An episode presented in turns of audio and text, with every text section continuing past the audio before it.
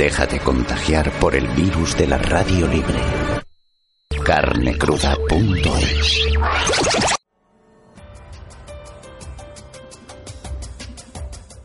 Y lo hacemos con el jefe de la delegación de la Unión Europea en las negociaciones del tratado, el señor Ignacio García Bercero.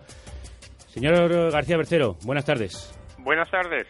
Em, estamos en la octava ronda de negociaciones entre la Unión y Estados Unidos. ¿En qué momento del proceso se encuentran las negociaciones?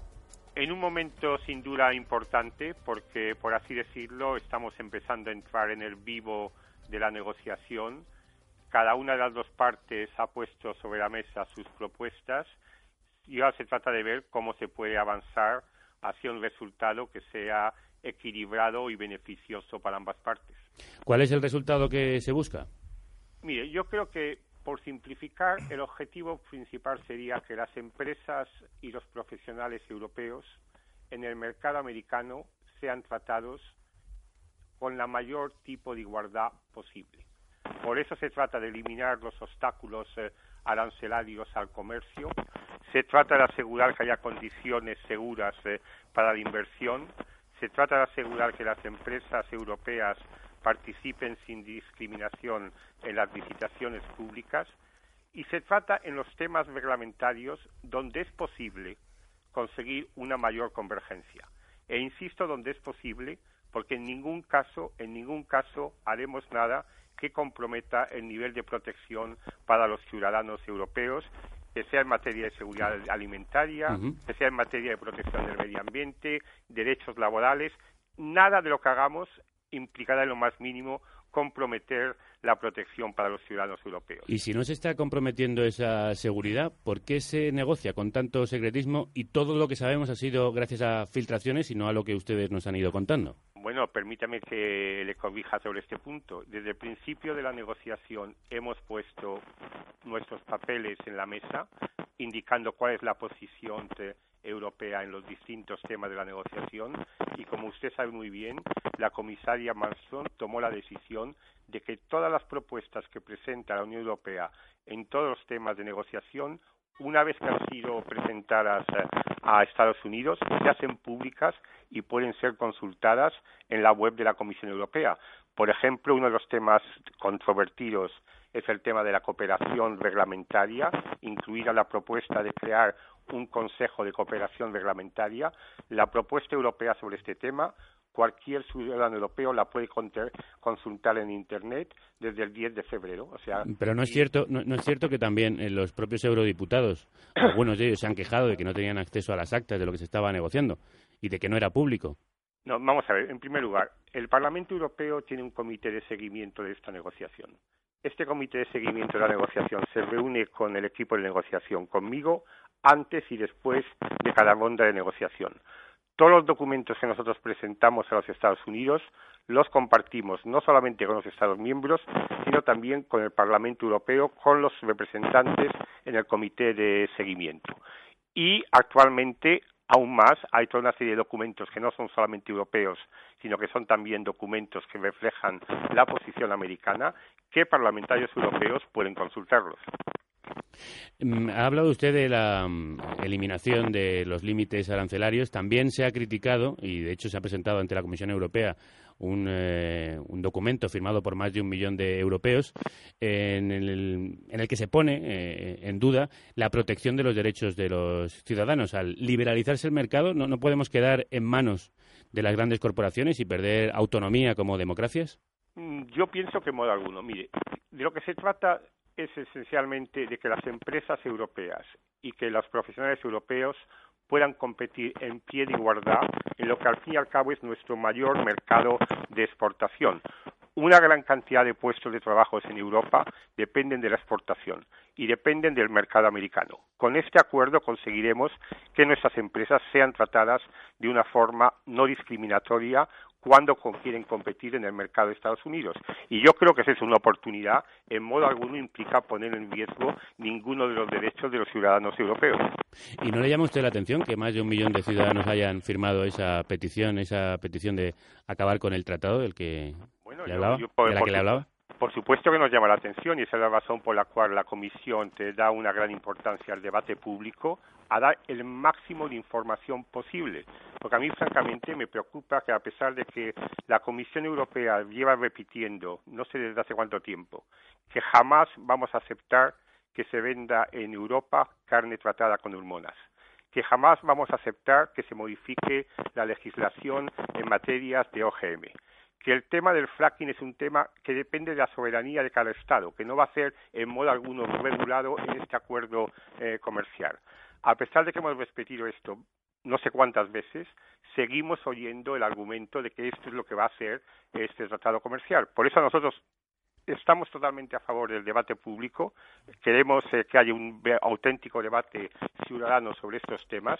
Ahora bien, tiene que basarse en los hechos, tiene que basarse en la realidad de lo que se está proponiendo en esta negociación y por eso es lo que, como le dije antes, hemos tomado una serie de pasos en materia de transparencia que ningún país ha tomado nunca en ninguna negociación comercial. no, no, no, no presumirán ustedes de transparencia. Eh, no se trata de presumir, se trata de nuestra obligación. aquí eh, eh, se lo digo con toda seriedad. Yo, también se lo digo con toda seriedad. Quiero decir que lo que hemos ido conociendo del TTIP ha sido, pues, gracias a la presión social, usted mismo lo ha reconocido, y, gracias a filtraciones. No, no ha sido. No, no, perdone, yo no, yo no he reconocido que esto haya sido el resultado de una presión social. Como digo, el debate público es algo que estamos totalmente a favor. Desde el principio de esta negociación hemos seguido una política de hacer públicas las posiciones de la Unión Europea en todos los temas de la negociación. La nueva comisaria tomó la decisión de ir mucho más allá y por primera vez en una negociación comercial bilateral las propuestas que la Unión Europea está presentando en todos los temas de la negociación son públicas. Cualquier ciudadano europeo puede consultarlas.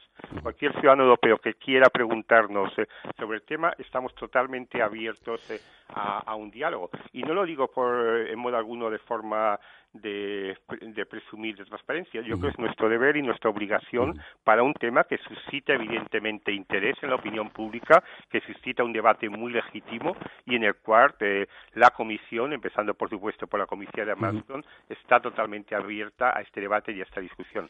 Bien, pues como usted mismo acaba de abrir eh, esa invitación al debate, como sabe, nos acompañan Aquí Cuca Hernández, miembro de ATAC en España, eh, Federico Steinberg, eh, investigador económico del Real Instituto Elcano, y Luis Rico de Ecologistas en Acción, que quieren dirigirle algunas preguntas ya que tienen la oportunidad de hablar con, usted, Luis. Eh, buenos días, señor García Bercero. Es un placer hablar con usted. Una pena que hayamos tenido tan pocas ocasiones y me gustaría invitarle cuando venga por aquí a tener un debate, esta vez con las voces que estamos en contra del TTIP, un debate público, ¿no? porque sí que de eso estamos adoleciendo. Eh, le quería explicar un poco por qué, eh, pese a que ustedes digan que no van a hacer todo eso, pues tenemos algo de recelo, ¿no? Para empezar, yo creo que la Unión Europea eh, está bastante cuestionada ahora mismo. ¿no? es que sea un organismo especialmente fiable. Ya desde el principio, cuando nos dijeron que los precios no iban a subir con el euro y en dos meses, según la OCU, hubo una subida de los precios del 20%, a todas las promesas sobre cambio climático, sobre sacar una ley sobre la calidad de los combustibles que se ha caído por el Tratado de Libre Comercio con Canadá. Entonces, digamos que hace mucho que ya no nos lo creemos, sobre todo porque sabemos cuáles son las peticiones de la gran industria con la que ustedes eh, no paran de reunirse. Y el problema además usted sabe aquí, que no es lo que salga del TTIP, sino que si crean ese cuerpo que usted ha reconocido, ese órgano de cooperación regulatoria, donde van a invitar a las grandes multinacionales, que son las que tienen más presencia en Bruselas, les está dando la oportunidad de hacer todo eso que piden, que es bajar nuestros estándares sanitarios y, de, ambientales. ¿no? Entonces, por eso mismo tenemos recelo. Entonces, usted tiene que entender que con que usted nos diga que esto no va a ocurrir, que esto no va a ocurrir, pues no, no, nos, no nos termina de convencer. ¿no?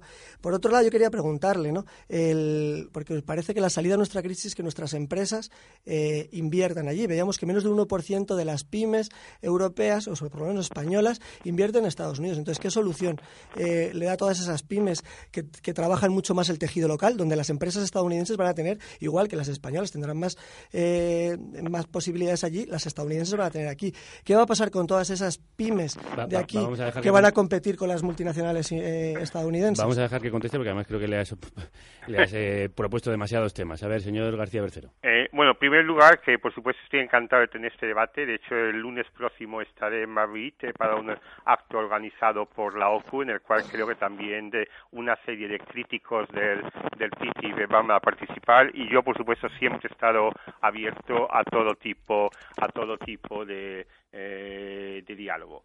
Mire, yo creo que cuando la Comisión dice clarísimamente que ciertas cosas no van a pasar en esta negociación, yo puedo entender que usted pueda tener dudas o que pueda tener una falta de confianza. Pero estamos asumiendo una responsabilidad política ante los Estados miembros y ante el Parlamento Europeo. Y para mí está clarísimo que nunca va a ser ratificado un acuerdo de libre comercio en el cual se bajen las normas de protección europea en materia de salud, en materia de medio ambiente. Eso está clarísimo y por eso yo creo que la Comisión, independientemente de lo que digan por aquí y por allá algunas eh, empresas americanas, tiene una posición clarísima y muy firme sobre ciertos eh, temas. Y yo creo que también hay que tener un poco de confianza en la capacidad de la Unión Europea de negociar de acuerdo con sus intereses con Estados, Unidos. Sobre el tema de las pymes, mire, eh, primera cuestión, el 50% de las exportaciones españolas las hacen las pymes. Las pymes, de hecho, tienen ya un papel muy importante en los mercados de exportación. Si conseguimos que se eliminen derechos de aduana excesivos, si conseguimos que la reglamentación en Estados Unidos sea más transparente, que donde es posible evitar duplicaciones que no tienen ningún valor para la protección del consumidor, estas duplicaciones se eviten, ello va a crear unas posibilidades para las pymes que no las necesitan las grandes multinacionales. Las grandes multinacionales siempre encuentran eh, forma de exportar, de exportar a los mercados. Luego yo creo que aquí hay oportunidades que están para las pymes eh, en España y para las pymes en la, en la Unión Europea. Y déjeme eh, hacer una matización sobre la cuestión de este órgano de cooperación en el cual vamos a invitar a imitar a las grandes multinacionales. Una vez más, nuestra propuesta está en la Internet. Usted y cualquier ciudadano europeo la puede consultar. En esa propuesta decimos clarísimamente que este es un órgano de cooperación intergubernamental en el cual no participarán las empresas, en el cual están representados los reguladores de ambas partes para fijar prioridades de cooperación reglamentaria. Y decimos muy claro que cualquier interacción con la sociedad civil se hará de una forma equilibrada en la cual se representen igualmente a todos los intereses, a las empresas, a los consumidores, a los sindicatos, a las organizaciones no gubernamentales. Y eso no lo digo yo, eso está escrito en el mm. texto que hemos propuesto a Estados Unidos en esta negociación. Señor García Bercero, deje que Cuca Hernández también quiere dirigirle unas palabras y nos va quedando poco tiempo. Cuca. Bueno, yo eh, quería preguntarle sobre el tema de la transparencia esta que ha dicho que existe desde el primer momento, cosa que mm, me sorprende porque yo conozco parlamentarios europeos que no han podido tener acceso a la documentación, solamente pueden eh, eh, los jefes de los grupos parlamentarios han sido los que han podido tener acceso y, y sobre todo con unas condiciones muy restrictivas. Y luego lo de que no va a afectar a la salud de los, eh, de los europeos. Yo me he leído algunos de los documentos que recientemente se han liberado en la página web de la Unión Europea, recientemente en el mes de enero, es decir, las negociaciones están desde el 13 de junio. Eh, y uno de ellos me ha sorprendido, que es el tema de cosméticos, eh, que habla del mutuo reconocimiento de estándares entre los estándares americanos y europeos. Y es curioso el mutuo reconocimiento de estándares de los, eh, de los estándares europeos y americanos cuando en Estados Unidos están prohibidas solo 10 sustancias en los cosméticos, mientras que en Europa están prohibidas 1.325 eh, eh, sustancias. Eso quiere decir que circularían el mutuo reconocimiento, circularían libremente cosméticos con sustancias prohibidas en Europa y afectaría a la salud de eh, los europeos. ¿Esto será así, señor García Bercero? No, no será así y déjeme aclarar este punto porque es cierto que ha habido una mala comprensión eh, sobre el tema. Nuestra posición es clarísima y de hecho si va usted a la web eh, va a ver que está claramente expresada. Las sustancias que están prohibidas en Europa, que no pueden ser utilizadas en los cosméticos, van a seguir siendo prohibidas y por supuesto que no se va a permitir la importación de un cosmético eh, americano que, que, contenga sustancias prohibidas en Europa. ¿Qué es lo que estamos intentando hacer en materia de cosméticos? Bien, como usted sabe, Estados Unidos tiene un régimen de autorización de los cosméticos que es bastante más estricto que el régimen europeo, puesto que los cosméticos son tratados como si fueran medicinas. Una de las consecuencias es que, por ejemplo, cuando hablamos de cremas solares, eh, eh, este es un producto en el cual muy pocas cremas solares han sido autorizadas en Estados Unidos, han sido muchas más autorizadas en Europa.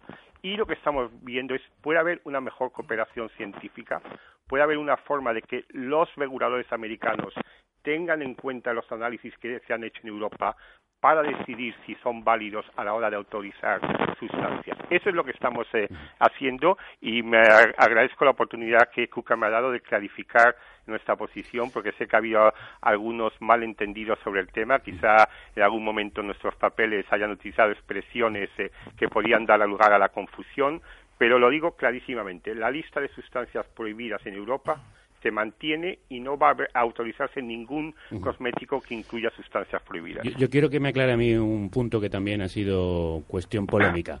Eh, respecto al trabajo y las condiciones laborales, Estados Unidos es un país que solo ha refrendado dos de los puntos fundamentales, de los ocho puntos fundamentales de la Organización Internacional del Trabajo. Em, ¿Vamos a igualarnos en su falta de protección laboral a, los países, a los trabajadores estadounidenses?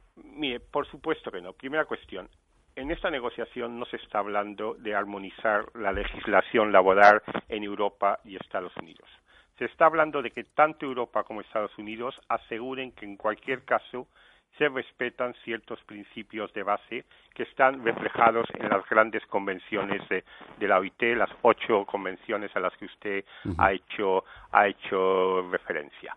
Es cierto que Estados Unidos no ha ratificado todas estas convenciones. Solo dos. solamente ha ratificado dos y evidentemente es algo que es eh, evidentemente desafortunado. Ahora bien, Estados Unidos siempre ha aceptado en todos sus acuerdos internacionales de comercio que exista un compromiso de que la legislación doméstica sea en conformidad con los principios que reflejan las convenciones. Eso es algo que, por cierto, también se encuentra en nuestros acuerdos de comercio con Corea y, con, otros países. Y en el contexto de un acuerdo con Estados Unidos habrá sin duda un capítulo que hable sobre los temas de derechos laborales. No habrá, por supuesto, la, la mayor cuestión de armonizar la legislación laboral entre Europa y Estados Unidos, pero sí que habrá una exigencia de que los principios de base de la OIT sean respetados por ambas partes. Eh, mm, está usted poniendo tantas líneas rojas que dicen que no van a atravesar que me, extraña que sea un tratado de libre comercio. Parece que, que si ustedes... No. Yo no, yo, yo no he puesto ninguna, yo no he puesto ni una sola línea roja. Yo le he dicho que bueno, no, si me parece más bien que ponga líneas rojas que no se van a traspasar. no, no, sí lo sé. No, pero no, yo creo que la cuestión que está clara. En cualquier negociación uno va con unos objetivos claros y con unos principios muy claros. Y el principio fundamental de que en ningún momento vamos a comprometer la protección de los ciudadanos europeos en un acuerdo de libre comercio es un principio fundamental y que por otro lado los estados mismos han dicho lo mismo. O sea, si usted ha oído al presidente Obama cuando estuvo en la Unión Europea el año pasado, dijo clarísimamente que él jamás aceptaría que en un tratado de libre comercio se pusiera en cuestión la protección de los consumidores eh, americanos o del medio ambiente. Luego ese es un principio común, no es una línea roja europea. Ahora bien, es un principio que tenemos la intención de defenderlo con toda firmeza. Por último, señor García Bercero, ¿se va a aprobar definitivamente este tratado y cuándo va a ser? Que se vaya a aprobar o no se vaya a aprobar depende de los Estados miembros, del Parlamento Europeo, de los parlamentos nacionales, no depende, no depende, no depende de mí, esto es un proceso democrático, ¿no? ¿Y cuándo será? Pues mire, yo creo que lo importante es que el acuerdo salga bien, que sea un acuerdo que represente de una forma equilibrada los intereses europeos. Evidentemente, intentaremos trabajar para hacer el máximo de progreso en estas negociaciones con la administración Obama, pero yo de momento no puedo darle una predicción exacta de cuándo las negociaciones se concluirán porque depende depende de la ni siquiera aproximada este año el año que viene mm, No, este año francamente no es realista. Yo creo que aún hay bastante trabajo que hacer y yo creo que hay que hacer el trabajo seriamente. Eh, el año que viene quizá eh, todo es posible, depende un poco de la, como he dicho, de que, de que ambas partes eh, tengan la capacidad de, de llegar a un acuerdo equilibrado y sólido. Ignacio García Bercero, jefe de la delegación de la Unión Europea en las negociaciones del Tratado Transatlántico de Comercio e Inversiones. Muchísimas gracias por habernos concedido esta entrevista. No, muchas gracias a usted. Y vamos ahora a terminar a preguntarnos eh, qué es lo que dicen los partidos políticos de nuestro país, qué piensan acerca de este tratado. Manu Tomillo ha preguntado esta mañana cuál es la posición al respecto de cada uno de los partidos. Manu. Así es, Javier. A pesar de estas negociaciones se llevan al más alto nivel y pese al secretismo, hemos descolgado el teléfono y los primeros en respondernos han sido en Izquierda Unida y hemos hablado con la eurodiputada Paloma López. Estamos en contra de este tratado de libre comercio, ¿no? Eh, por varios motivos, pero sobre todo, bueno, uno importante que es un problema de fondo, de formas en el cual, bueno, pues ha habido una falta de transparencia en la negociación. La realidad es que conocemos ahora un 70% de la documentación, pero hay un 30% de la documentación de aspectos que se están negociando que todavía son desconocidos. Pero es que aparte de este aspecto de formas, hay un problema de fondo muy importante. Lo primero, que el propio texto argumenta que se va a ir hacia una convergencia reguladora. Habrá menos presencia parte de los Estados y, por tanto, habrá una limitación del debate público, Parlamento y de los órganos democráticos. Problemas de fondo y de forma, decían desde Izquierda Unida. Y también hemos tenido la ocasión de hablar con Inmaculada Rodríguez, eurodiputada del PSOE en Bruselas. Estamos a favor de, de impulsar el comercio creemos que es bueno que haya negociaciones entre la Unión Europea y los Estados Unidos para alcanzar un acuerdo. Pero en ningún momento vamos a apoyar cualquier acuerdo. Y esto es por una razón muy sencilla, no solo desde un punto de vista económico, que desde luego si se alcanzara ese acuerdo se constituiría la zona de libre comercio más grande del mundo, que sepan todos los que nos están escuchando, y es que Europa no firma ni un solo acuerdo de comercio que no incorpore las cláusulas de protección de los derechos laborales, de los derechos humanos, de los derechos eh, de la infancia. Esto es un a favor pero de parte del PSOE y hemos podido hablar con uno de los partidos que está subiendo más en las últimas encuestas. Hablamos de Ciudadanos, hemos hablado con Inés Arrimadas, diputada de este partido en el Parlamento catalán. Somos partidarios a que la Unión Europea siga negociando un posible tratado de libre comercio. Creemos que, puede ser una oportunidad magnífica desde el punto de vista comercial, económico, del empleo, pero evidentemente esto no puede ser a cualquier precio y tendremos que mirar realmente si, si somos capaces de encontrar un equilibrio entre una abertura, que es evidente que se requiere, y, también pues la protección de, de nuestros estándares de calidad, de, bueno, de las limitaciones que nosotros nos hemos nos hemos puesto en la Unión Europea. Este es otro a favor, pero como antes el PSOE, Ciudadanos sigue esa misma línea y desde una perspectiva ecologista hemos podido hablar con Juan López de Uralde, portavoz de ECUO. Eh, somos tremendamente críticos con el TTIP y de hecho hemos sido el grupo que ha mm, hecho público, que hizo público en su día las conversaciones que se estaban produciendo a alto nivel entre Estados Unidos y la Unión Europea eh, para firmar este tratado de libre comercio entre, entre, ambas, entre ambas potencias. ¿no? Nosotros somos críticos porque es un proceso que carece de transparencia, en primer lugar, porque introduce mecanismos nuevos de resolución de conflictos que favorecen a los inversores, porque reducirá y afectará a sectores como la salud pública, el medio ambiente, la agricultura, el bienestar animal, los derechos laborales, etcétera, etcétera, etcétera. En definitiva, es un tratado que va contra el interés público y, y desde luego nosotros estamos por la defensa de los derechos adquiridos durante todo este tiempo. Parece que faltan algunos partidos, Manu. Sí, me gustaría aclarar que ni el Partido Popular ni Podemos han querido respondernos esta llamada que hemos hecho y para que conozcamos cuál es su posición que tienen frente al TTIP, Javier. Muchísimas gracias. Eh, también queríamos saber cuál es la posición que tienen los oyentes que han seguido el programa. Estefan Grueso, arroba fanetín en Twitter, ha recopilado algunas de vuestras eh, opiniones y perspectivas. Adelante, Fretín. Pues hemos preguntado en redes que qué es lo que sabe la comunidad del TTIP y en realidad han sido opiniones bastante críticas. Se han, eh, hemos encontrado una serie de palabras que se han repetido mucho como selva. Eh, por ejemplo, Clara Martínez nos decía en Twitter la ley de la selva, sálvese quien pueda. Alberto Pérez P. nos decía también un nuevo atraco a la ciudadanía, la selva neoliberal a su máximo nivel. Y para acabar, Pau Snow también nos decía en Twitter que el TTIP es equiparar multinacionales a estados, Javier. Creo que no es la misma opinión que tiene em, Federico Steinberg, que nos ha acompañado hoy. Una conclusión para terminar. Sí, yo creo que si se hace bien, eh, esta negociación puede dar eh, oportunidades de, crecimiento y recuperar cierto papel de Occidente en, un mundo geopolíticamente cada vez más eh, complicado para, para nosotros y que eso no quiere decir que, cualquier tratado sea bueno. O sea, que aquí yo creo que hemos hablado de los temas de fondo. Lo que pasa es que yo sí que confiaría en que, como hemos escuchado al negociador principal, en que el negociador está negociando de buena fe y no como una herramienta de los lobbies, sinceramente no lo creo. no sé si tiene la misma opinión y perspectiva Cuca Hernández de ATAC.